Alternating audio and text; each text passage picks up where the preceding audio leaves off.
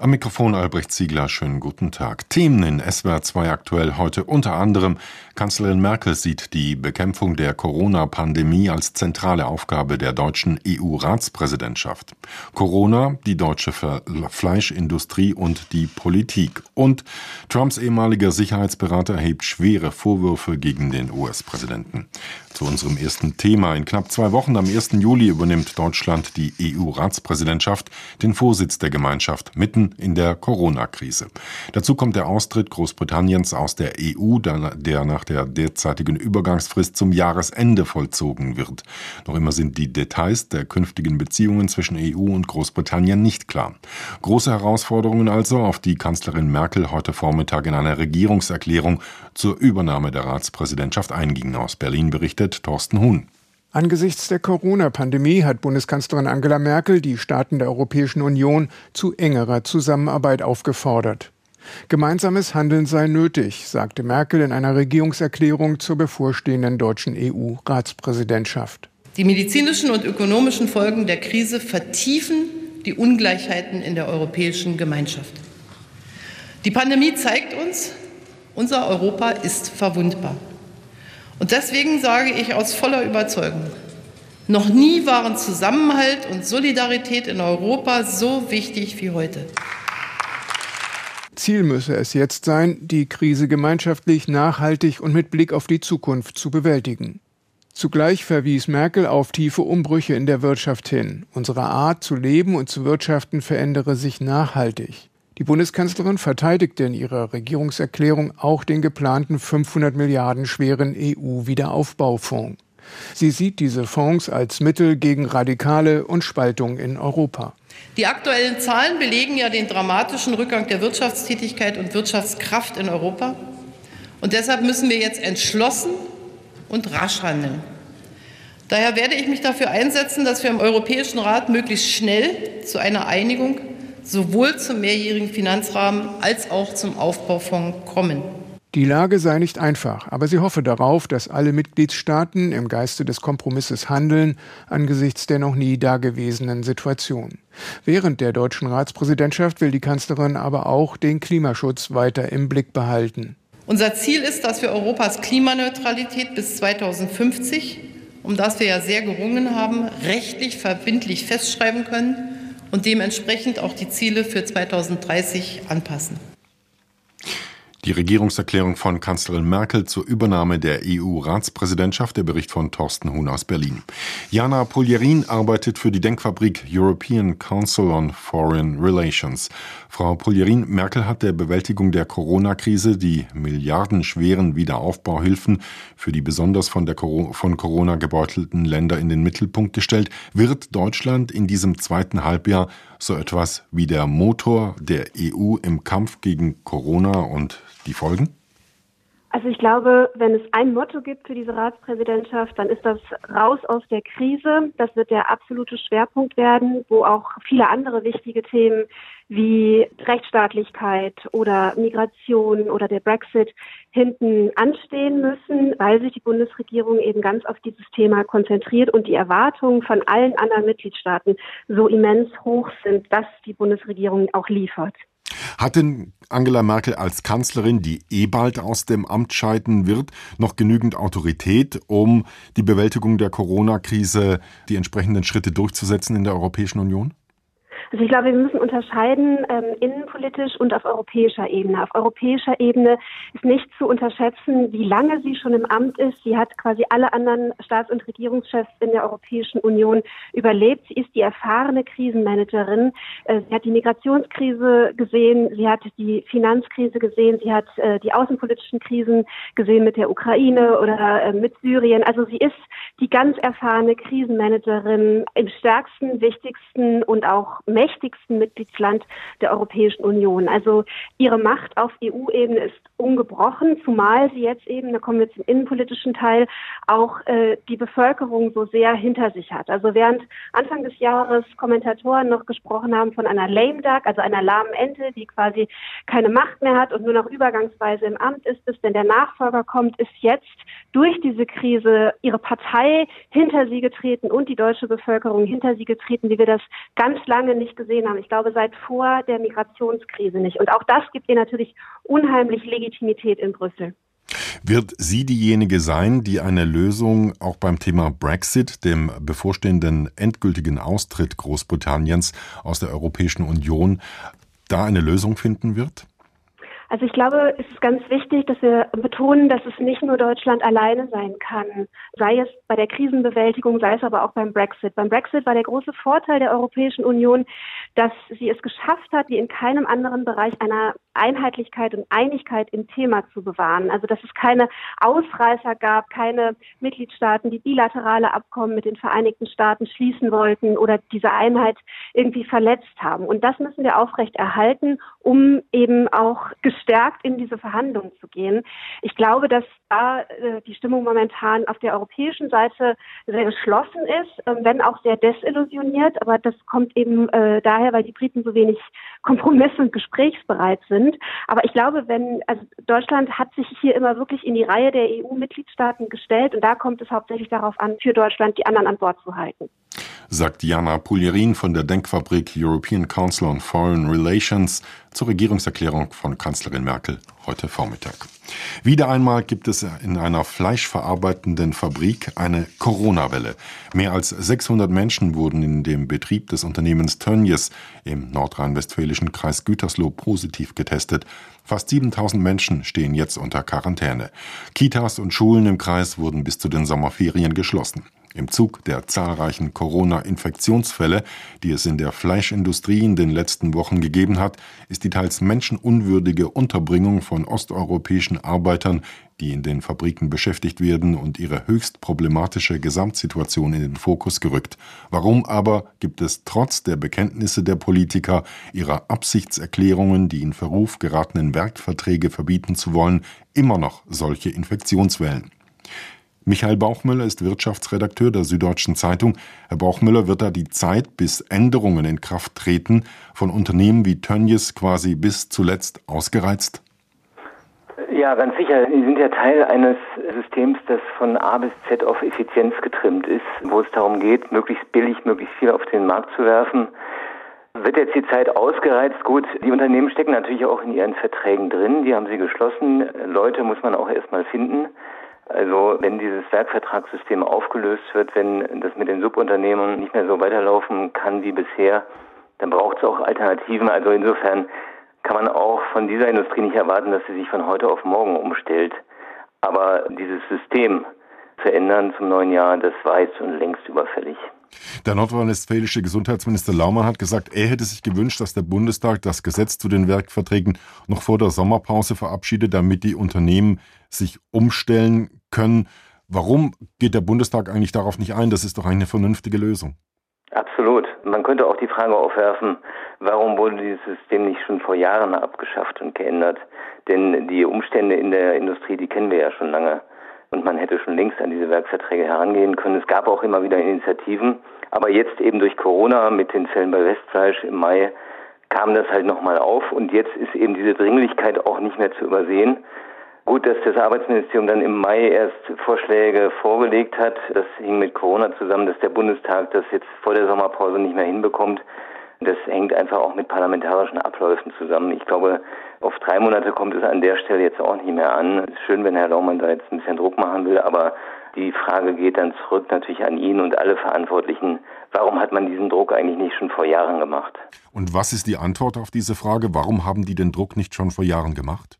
Naja, das ist ein Industriezweig, wie ich schon sagte, der voll auf Effizienz ausgerichtet ist, der teilweise auch im internationalen Wettbewerb steht und die haben immer glaubhaft gemacht der Politik, sie können nicht mehr in diesen internationalen Wettbewerb mithalten, wenn man das allzu sehr verschärft. Und da hat die Politik auch die Augen zugemacht. Das lief halt, das lief auch still und heimlich. Und eigentlich ist erst durch Corona eben jetzt dann ein akutes Problem aufgetreten. Da hat man allzu lange einfach die Augen verschlossen, weil das Fleisch war ja schön billig und die Verbraucher schätzen billiges Fleisch anscheinend, also wie man jedenfalls an ihrem Kaufverhalten sieht. Und wenn jetzt diese Werkverträge abgeschafft werden, andere Arbeitnehmer in anderen Rechtsverhältnissen eben beschäftigt werden müssen, droht dann der Fleischindustrie der Untergang, wenn das je teurer wird? Also diesen Untergang malen Sie selber gerne an die Wand. Natürlich gibt es einen internationalen Wettbewerb. Es gibt auch andere Länder mit einer florierenden Fleischindustrie und nicht allzu guten Arbeitsbedingungen. Aber ich glaube auch, das ist ein strategisches Argument, damit man eben so weitermachen kann, damit man da auch die optimale Marge rausholen kann aus diesem Prozess. Und es ist nur gut, wenn sich das ändert. Ich glaube auch, dass die paar Cent, die dadurch das Kilo Fleisch teurer werden könnte, dass man eben auch menschenwürdige Umstände in seiner Produktion und möglichst auch artgerechte Umstände einführt, die sollten sich doch ähm, Verbraucher in Deutschland und anderswo in Europa leisten können. Michael Bauchmüller von der Süddeutschen Zeitung zur Lage der deutschen Fleischindustrie und ihrem Verhältnis zur Politik. Das Interview haben wir kurz vor der Sendung aufgezeichnet.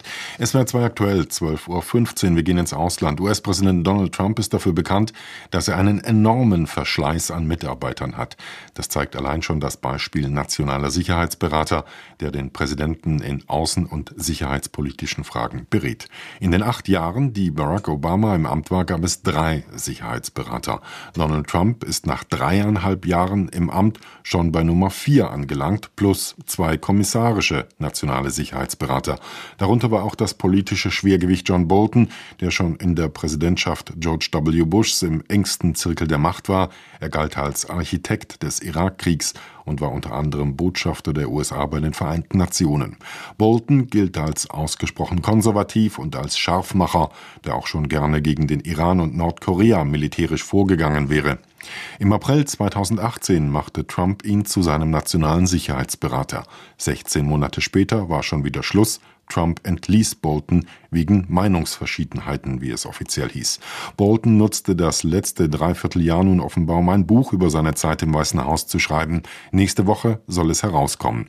Das Wall Street Journal und die New York Times berichten schon vorab über teils brisante Details des Buches.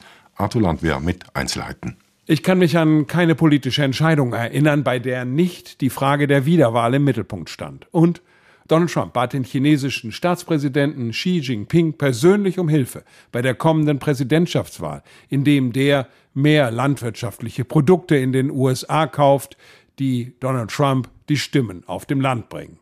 Dies zwei der Details aus dem Buch des von Donald Trump gefeuerten früheren nationalen Sicherheitsberaters John Bolton, die jetzt über die New York Times und das Wall Street Journal bekannt wurden.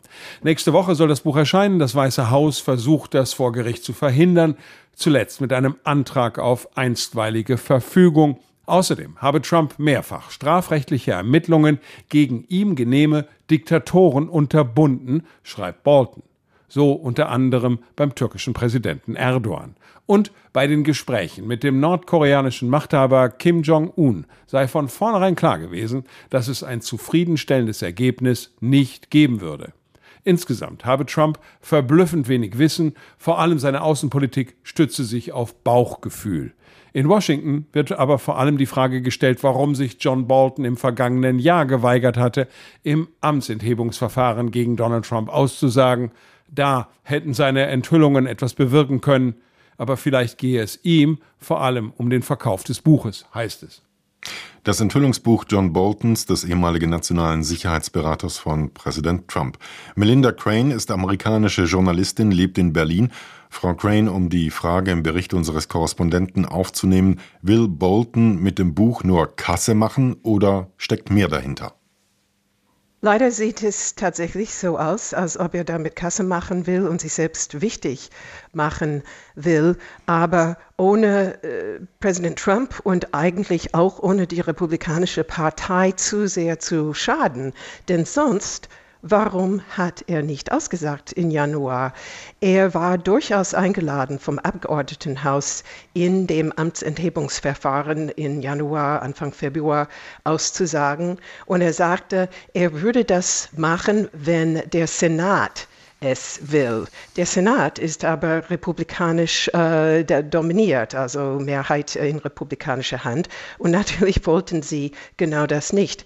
Aber jeder fragt sich jetzt, warum hat John Bolton zumindest nicht alles, was er wusste, damals bekannt gegeben? Eventuell hätte es das Amtenthebungsverfahren beeinflusst. Und dann kann man nur denken, vielleicht, weil er es erstmal enthüllen wollte, als das Buch veröffentlicht wird, damit er richtig äh, viel Knete damit machen kann. Wenn es stimmt, was Bolton schreibt, dass Trump gefragt hat, ob Finnland zu Russland gehört, er eine Invasion Venezuelas als cool bezeichnet hat, einen NATO-Austritt ernsthaft erwogen hat oder nicht wusste, dass Großbritannien eine Atommacht ist, dann tun sich da ja enorme Wissenslücken aus. Hat das Buch irgendeinen Einfluss auf den Präsidentschaftswahlkampf? Meinen Sie, dass wirklich irgendjemand davon überrascht ist, dass es diese Wissenslücken gibt? Ich glaube, gerade die Republikaner wissen bestens darüber Bescheid und haben sich trotzdem immer entschieden, zu diesem Präsidenten zu halten, weil sie ganz gut ihre Politik mit ihm durchbringen, nämlich immer weitere Steuerreduzierungen, immer weitere Deregulierung, gerade im Bereich Umwelt, Energie, dies natürlich zugunsten äh, der großen Spender und Gönner, diese Partei. Und von daher es ist immer wieder erstaunlich, aber doch nicht wirklich überraschend, denn man weiß, dass Präsident Trump, dass Donald Trump für diesen Posten äußerst schlecht ausgebildet und vorbereitet war. Ich denke, was eher erstaunt, ist, dass wir lesen in diesem Buch, dass selbst die engsten Berater von Präsident Trump, selbst die in seinem allerinnersten Kreis, sich über ihn mokieren und ihn auch kritisieren hinter seinem Rücken. Auch da sehen wir die, die wirklich für mich den unfassbaren Zynismus dieser Partei. Was in diesem Buch, wie auch in anderen, Sie haben es schon angesprochen, wie in anderen Büchern und Berichten über das Weiße Haus unter Trump immer wieder ein großes Thema ist, ist die Egomanie Trumps, seine Ignoranz, die fehlende Ethik. Das sind Versatzstücke, die immer wieder auftauchen. Letztlich wird immer wieder das gleiche Bild von Trump gezeichnet. Warum aber sitzt er immer noch so fest im Sattel? Ja, ähm, weil die Republikanische Partei davon gewissermaßen kurzfristig profitiert. Das heißt, langfristig ist deren Strategie für die Demokratie wirklich verheerend. Die unterminieren das Vertrauen in, in das System insgesamt. Sie unterminieren auch die Institutionen dieser Demokratie im Sinne, dass diese Institutionen immer parteipolitischer, parteipolarisierter handeln. Dennoch, sie kriegen ihre Wunschpolitik zum Teil ganz gut durch mit diesem Präsidenten. Das ist die Politik des Neoliberalismus. Und deswegen halten sie zu ihm. Und übrigens hatte ich Ihre letzte Frage nicht ganz beantwortet. Kann es die Wahl beeinflussen? Ich würde sagen, eher marginal. Erstens, viele Republikaner, die Kernwähler von Trump, auch sie werden sagen, na, das, was wir da lesen, eigentlich wissen wir das, aber trotzdem, der mischt die Dinge auf. Was eher die Wahl beeinflussen kann, ist die ganz schlechte Führung während der Corona-Krise und die Tatsache, dass viele, viele Amerikaner jetzt arbeitslos sind, sehr verunsichert sind, was die Wirtschaft angeht und dass diese Regierung von Donald Trump nicht allzu viel für sie tut. Melinda Crane, amerikanische Journalistin in Berlin, über das Enthüllungsbuch, das der ehemalige nationale Sicherheitsberater von Donald Trump, John Bolton, geschrieben hat. Wir gehen zurück in die Bundesrepublik. Der Fall hatte bundesweit Schlagzeilen gemacht und hatte eine Signalwirkung. In Berlin wurden zwei Männer wegen Mordes verurteilt, nachdem sie sich ein Autorennen durch die Innenstadt geliefert hatten, bei dem ein unbeteiligter Autofahrer zu Tode gekommen war. Es war das erste Mordurteil gegen Autoraser in Deutschland. Der Bundesgerichtshof hob das Urteil gegen die beiden jedoch wegen Rechtsfehlern auf. Es wurde noch einmal in Berlin verhandelt, wieder wurden beide wegen Mordes verurteilt.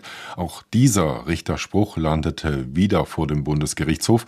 Heute die Entscheidung. Bernd Wolf berichtet. Der BGH hat die Fälle der beiden jungen Berliner Raser aufgesplittet. Die Verurteilung von Hamdi H. zu lebenslang wegen Mordes ist jetzt rechtskräftig.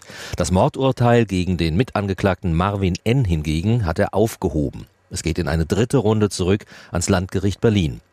H und S hatten sich 2016 auf dem Berliner Kudamm ein Rennen mit zwei PS-starken Autos geliefert. Nach dreieinhalb Kilometer Raserei über elf, zum Teil rote Ampeln und Geschwindigkeiten bis 170 kmh rammte Hamdi H den Jeep eines Rentners. Der starb noch am Unfallort. Rechtlich problematisch und für einen Tatrichter außerordentlich schwierig sei es, so die Vorsitzende BGH-Richterin, zu erkennen, ob die Täter mit bedingtem Tötungsvorsatz oder nur fahrlässig handelten. Hamdi H. wurde bescheinigt, dass er mit seiner außergewöhnlich gefährlichen Fahrweise den Tod anderer billigend in Kauf genommen habe. Dass er eigentlich nur das Rennen gewinnen und niemand schädigen wollte, ändert daran nichts. Marvin N., also der, dessen Auto den Jeep nicht zerstörte, er muss zum dritten Mal vor das Berliner Landgericht. Es sei unwahrscheinlich, so der BGH, dass er während der Raserei den Tatplan Autorennen mit Hamdi H. erweitert habe auf die gemeinsame Tötung eines Menschen. Der Bericht von Bernd Wolf aus Karlsruhe. Dass wir in nicht unbedingt friedlichen, ruhigen Zeiten leben, zeigt sich nicht zuletzt an den Flüchtlingszahlen, die steigen. Das UNHCR, das Flüchtlingshilfswerk der Vereinten Nationen, hat heute die Zahlen für das letzte Jahr vorgelegt. Es waren die höchsten in der 70-jährigen Geschichte der Organisation. Fast 80 Millionen Menschen waren demnach auf der Flucht, annähernd 9 Millionen mehr als 2018. Dietrich Karl Meurer berichtet. Der UNO-Flüchtlingskommissar Filippo Grandi nennt die Zahlen alarmierend. So hatte letztes Jahr etwa ein Prozent der Weltbevölkerung wegen Diskriminierung, Gewalt oder Konflikten seine Heimat verlassen. Mehr als zwei Drittel der Geflüchteten kamen aus nur fünf Ländern Syrien, Venezuela, Afghanistan, Südsudan und Myanmar. Die meisten Vertriebenen, nämlich 46 Millionen, fanden als sogenannte Binnenflüchtlinge Zuflucht in anderen Regionen des eigenen Landes. Der größte Teil derjenigen, die ins Ausland fliehen mussten, bekam Asyl in Nachbarländern. Seit den 90er Jahren ist die Zahl der Geflüchteten, die in ihre Heimat zurückkehren konnten, deutlich gesunken. Von jährlich 1,5 Millionen auf weniger als eine halbe Million. Der Grund, Auseinandersetzungen dauern an und neue sind hinzugekommen. Der UNO-Flüchtlingskommissar Filippo Grandi forderte die Weltgemeinschaft dazu auf, stärker auf ein Ende von Konflikten hinzuwirken. Im Zusammenhang mit der Coronavirus-Pandemie äußerte der UNO-Diplomat die Sorge, dass sich im Zuge von Lockdowns die ohnehin schlechte Lage vieler geflüchteter Menschen noch mehr verschärfen könnte. Der Weltflüchtlingsbericht wird jedes Jahr vom UNO-Flüchtlingshilfswerk UNHCR veröffentlicht. Er stützt sich auf Angaben von Regierungen, Partnerorganisationen und eigene Statistiken der Vereinten Nationen. Der Bericht von Dietrich Karl Meurer zu den gestiegenen Flüchtlingszahlen. Wir kommen zur Wirtschaft. Wie hart trifft die Corona-Krise den Ludwigshafener Chemieriesen BASF? Die Zeichen zeigen in keine klare Richtung. So hat Vorstandschef Martin Brudermüller auf der Hauptversammlung heute seinen Ausblick auf das laufende Jahr eher vage aktualisiert. Alexander Winkler aus der SWR Wirtschaftsredaktion hat die virtuelle Hauptversammlung verfolgt. Herr Winkler, wie manövriert sich die BASF durch die Corona-Krise? Ja, in manchen Bereichen gut, in anderen nicht so gut. Genau das ist das Problem. Auf der einen Seite sind da nämlich die Hersteller von Pharmaprodukten, Reinigungs- und Pflegemitteln und der Agrarbereich. Da, die sind gut durch die Corona-Krise gekommen oder haben zum Teil sogar davon profitiert. Auf der anderen Seite ist vor allem die Autobranche, wo die Produktionen teils stillstanden, Lieferketten abgebrochen sind. Das hat auch der BASF stark zugesetzt. Und vor dem Hintergrund hat Martin Brudermüller auch heute keine Prognose für das laufende Jahr abgegeben. Auf der Hauptversammlung verabschiedet sich auch der langjährige Aufsichtsratsvorsitzende Jürgen Hambrecht aus dem Amt. Als Nachfolger ist der frühere BASF-Chef Kurt Bock vorgeschlagen. Doch gegen seine Wahl hat es im Vorhinein Einwände gegeben. Warum? Ja, die Fondsgesellschaft Union Investment hatte erklärt, sie werde gegen seine Wahl stimmen. Kurt Bock habe sie als Vorstandschef nicht überzeugt. Das war er von 2011 bis 2018. Und im Falle seiner Wahl sei auch keine ausreichende Unabhängigkeit im Aufsichtsrat gegeben, so Union Investment. Trotzdem dürfte seine Wahl am Ende wohl nicht scheitern, denn von den Fondsgesellschaften DWS und DK hatte Bock bereits Rückhalt bekommen. Die Wahl war bis eben aber noch nicht an der Tagesordnung. Die Anleger werden im, Haupt, im Verlauf der Hauptversammlung auch noch über die Aktiendividende Ende abstimmen vor dem Hintergrund des durchwachsenen Ausblicks. Wie hoch fällt die denn da aus? 3,30 Euro Rekorddividende soll es geben. Äh, natürlich nicht trotz, nicht wegen der Corona-Schwierigkeiten, sondern aufgrund des Ergebnisses aus dem letzten Jahr. Aber bei der Gelegenheit, wenn wir auf die Börse gucken, müssen wir auch noch auf Wirecard schauen. Deren Aktie ist nämlich am späten Vormittag zeitweise um 50 Prozent abgestürzt. Eigentlich sollte der Zahlungsdienstleister heute endlich seine Bilanz vorlegen. Die musste er aber bereits zum dritten Mal verschieben. Es stehen weiterhin Täuschungsverdachte im Raum. Und der Kurs rutscht bei Wirecard, zieht auch den DAX mit in den Minus 0,4 Prozent, 12.337 Punkte. Das waren die Wirtschaftsinformationen mit Alexander Winkler.